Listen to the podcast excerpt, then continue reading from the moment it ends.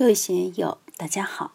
今天我们继续学习《禅说庄子·泽阳》第五讲“积极投入还是清静无为”第一部分。让我们一起来听听冯学成先生的解读。大家都说冯老师这次讲庄子和以前不一样，节奏放慢了。我现在对庄子是越讲越有感觉。有些入戏入微之处，比以前还有感觉，这也是我将庄子一篇篇讲下去的信心由来。昨天王少凡先生来看我，说某公现在也在出有关老子、庄子的书，还有《论语》方面的书。他出什么鬼东西？不行。说到讲庄子，哪老师的都不行，都应该一把火烧掉。只有你老兄讲的可以。除了庄子本人，现在没有一个人超得过你。还是希望你能坚持下去。我说你老兄别捧我，我多少还有点自知之明。王少凡先生只比我大六岁，但看起来比我大二十岁，上下楼都得要人搀扶，坐在沙发上都起不来。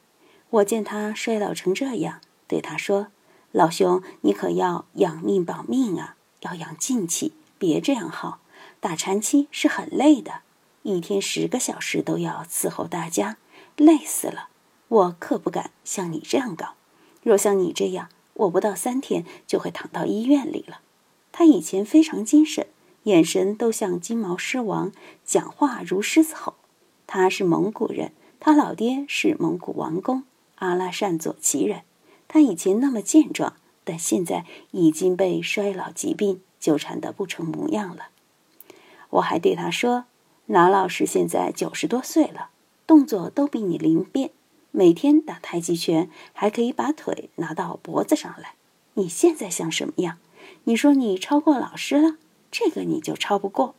学道的人应该保得住精气神，不能把精气神都耗了。每天打七，就是给我五百万，我都不干。我现在保命第一，首先睡好觉。”有精神的时候说点话，没精神就不说话。我就像乌龟一样，经常缩在屋里不动。他说：“看来我也要学乌龟才好。”他最近大病了一场，现在低压都是一百三十毫米汞柱。病了以后就大伤元气。实际上不是最近才大伤元气的，他是一个亢奋的人，总是处于高度亢奋的状态。打七那几天声嘶力竭。就像吃了兴奋剂一样，有些人就服这些，喜欢这些。一是他名气大，打禅期比谁都猛，啥话都敢说；第二，他是南怀瑾先生的大徒弟，二十世纪八十年代回大陆来，乘着南怀瑾热，很多老板学者也捧他。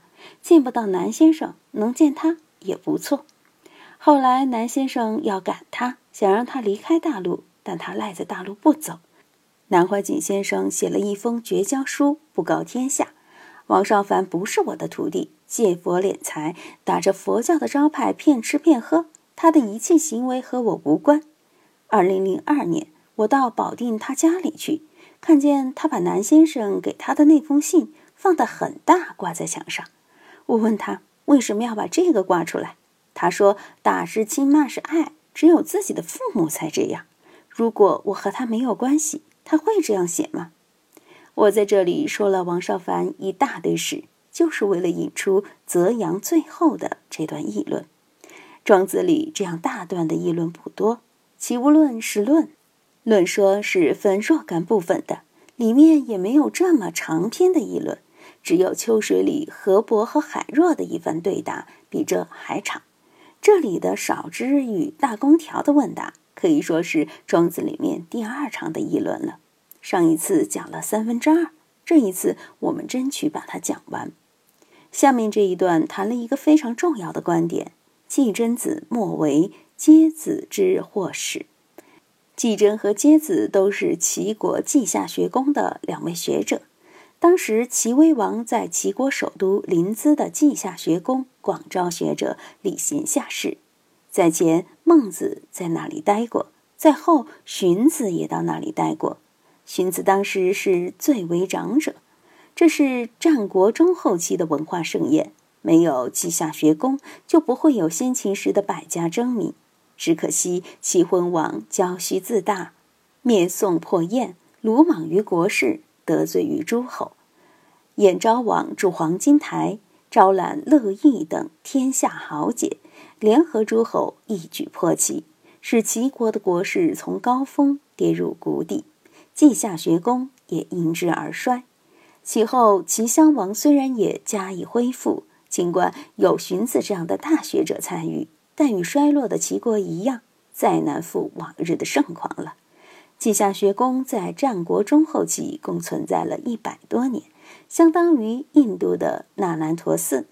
只可惜秦始皇一统天下后，中国这样的学术机构和学风从此消失，这可是中国历史文化最大的遗憾啊！季真和接子的具体思想，我们如今已经看不见了。在先秦典籍里面也没有他们的具体著作，只有庄子这里保存了一点点而已。少之也不简单吧？问题一个接一个，他又继续问：季真之莫为，皆子之或始，二家之义，孰正于其情，孰偏于其理？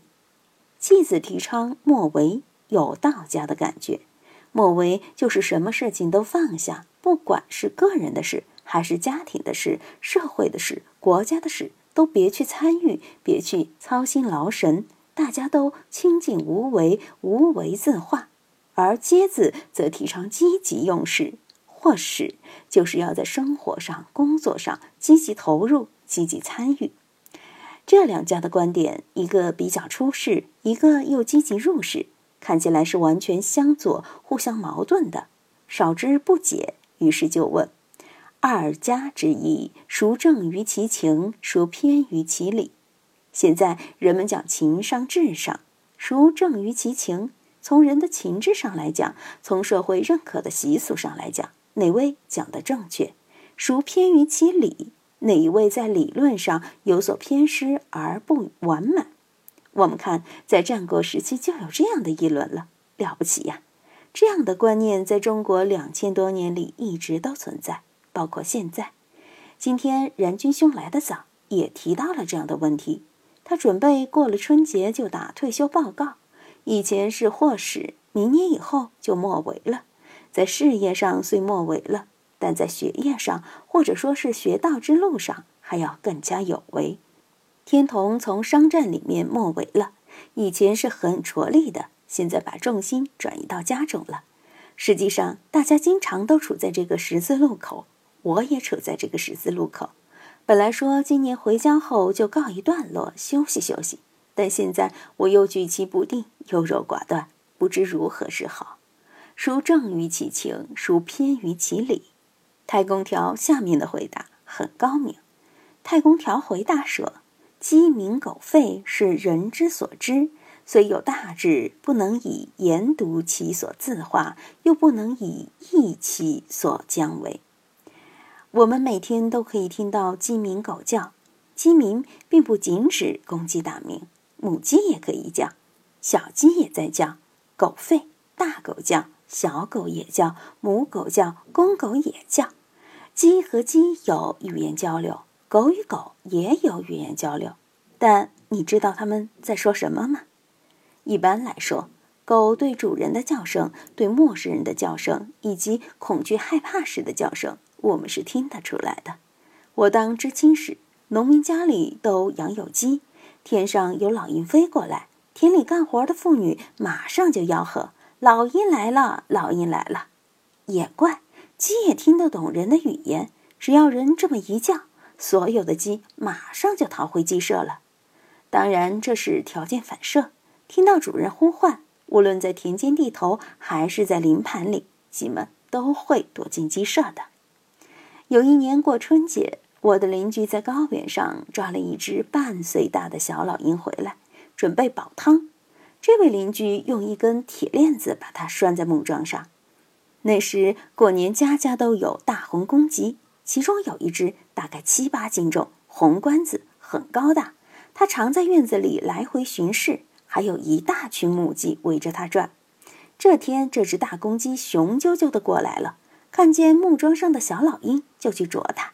小老鹰头一偏，让了一下，大公鸡不服气，又上前去啄。几次下来，小老鹰突然脚一蹬，腾空而起，那个翅膀一展开，一米多宽。大公鸡的叫声马上由亢奋变成惊恐，立马就逃之夭夭。这种惊叫的声音持续两三秒钟之后，所有的大鸡、小鸡、公鸡、母鸡全都躲进了鸡舍。今天就读到这里，欢迎大家在评论中分享所思所得。我是万万，我在成都龙江书院为您读书。